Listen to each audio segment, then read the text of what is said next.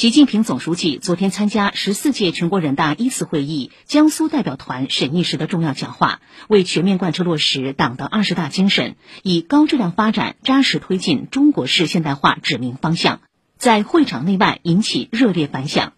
长三角三省一市代表委员和广大党员群众纷纷表示。要牢记总书记嘱托，牢牢把握高质量发展这个首要任务，以更加奋发有为的精神状态，推进中国式现代化在长三角一体化发展中的新实践。请听报道。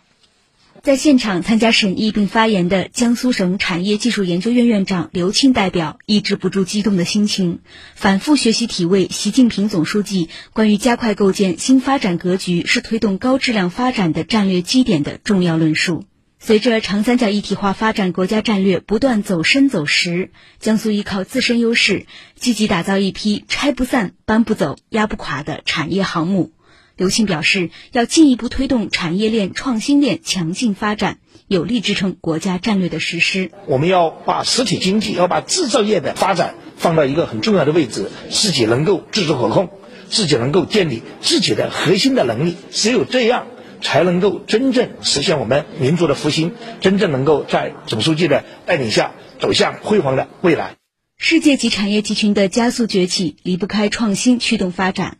总书记指出，加快实现高水平科技自立自强是推动高质量发展的必由之路。如何将联合攻关的技术成果转化为产业发展的原动力？长三角区域内的探索一直没有停步。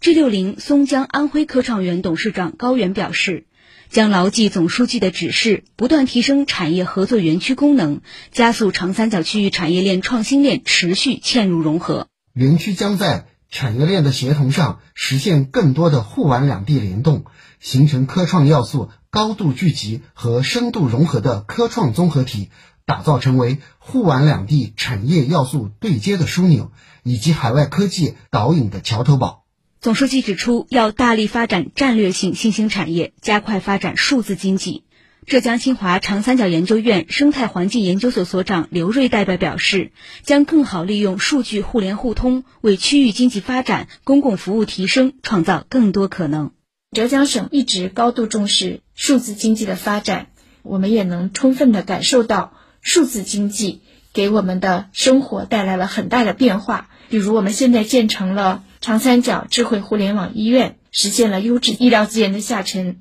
在我们嘉兴的嘉善和青浦这些一体化示范区，还有跨省通办的综合送礼业务，这些呢极大方便了老百姓的生活，受到老百姓的极大欢迎。让我们呢共同努力，通过数据共享来推动一体化的发展，通过数字牵引来推动高质量的发展。总书记指出，要按照构建高水平社会主义市场经济体制、推进高水平对外开放的要求，深入推进重点领域改革，稳步扩大制度性开放。上海社科院党委书记权衡代表认为，上海要积极发挥龙头带动作用，辐射带动更多地区，推动重要战略落地深化。我们一直想提出来长三角一体化过程中的协同创新体系建设问题，创新资源的配置怎么样更加合理？特别是按照市场化的配置创新资源的机制，可以有更大的空间。相关的进一步的体制机制的创新，在上海市政协原副主席周汉民委员看来，区域一体化发展的根本还在于打通资源壁垒，让各项要素自由流通。这些长三角要做到的。还是充分涌流，对人、对物而言，对资金而言，对技术而言，都是如此。要说一加一加一加一，远远大于四，这一工作，也就是充分领悟在国家战略中的独特地位，有天降大任的雄心，舍我其谁的勇气，这都不是大话，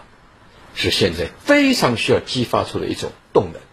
以上由记者沈星、杨博雅报道。